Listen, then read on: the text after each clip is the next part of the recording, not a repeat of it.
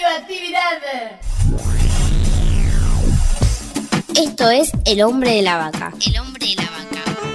El hombre de la vaca, Un programa para la salud. que propone Muchos días y buenas gracias. Con la voz de un colifato ilustre. Hugo López. Mu, hoy voy a conversar con Juan Veronesi, integrante de la Asamblea Ciudadana Ambiental de Gualeguaychú, que desde el 2003 comenzó a denunciar la instalación de las papeleras ENSE y Botnia en territorio uruguayo. En la actualidad, la Asamblea sigue activa, participando en la defensa al medio ambiente. Juan, cuéntenos cómo comenzó la lucha que llevó a cabo la Asamblea de Gualeguaychú. En rigor eso comenzó por allá por el año 2003 cuando nos informaron desde Uruguay que venían dos plantas pasteras, ENSE y Botnia. Ante la información de parte de los uruguayos nos empezamos a interiorizar qué significaba una planta pastera y luego tuvimos los datos exactos de lo que significa como planta contaminante. Y bueno, de ahí nos pusimos en una campaña totalmente en contra. Hicimos caravanas, hicimos reuniones de información, empezamos a relacionarnos con otras asambleas de Argentina, de Uruguay y bueno, ahí empezó la lucha de manifestarnos en contra del gobierno uruguayo, solicitándole al gobierno nuestro que se opusiera, ya que hay un pacto firmado entre ambos países de que no se puede hacer instalaciones que puedan llegar a influir en, en el país vecino. Y bueno, todo eso se hizo con cierto éxito en cuanto a la información al público, extraordinario. Todo Gualeguaychú se implicó en el tema. Luego tuvimos otras acciones que fueron los cortes de ruta y eso nos enemistaron un poco con los uruguayos. Y ahora sabemos, incluso por eh, estudios que se han hecho a través de Ecometric, una empresa canadiense, que realmente se puede comprobar que Botnia es altamente contaminante.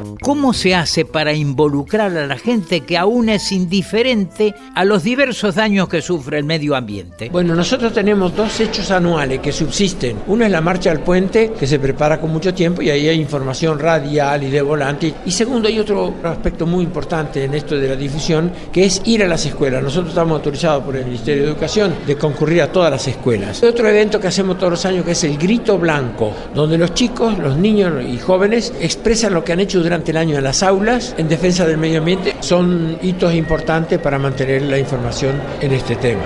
¿Qué mensaje les daría? Tenemos que informarnos, arrimarse y ver que estamos en riesgo. Yo diría que nosotros empezamos a trabajar en esto por el susto que nos dio saber que venían estas plantas acá. Bueno, asustémonos, la cosa es grave y estamos involucrados y envueltos en un ambiente contaminante del cual tenemos que defendernos.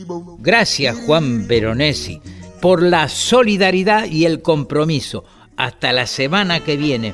No escuche la radio, haga la radio. ¡Mu! Esto fue El hombre de la vaca. Por la aplicación de la ley de salud mental. Una producción de Cooperativa La Vaca. www.lavaca.org. ¡Mu!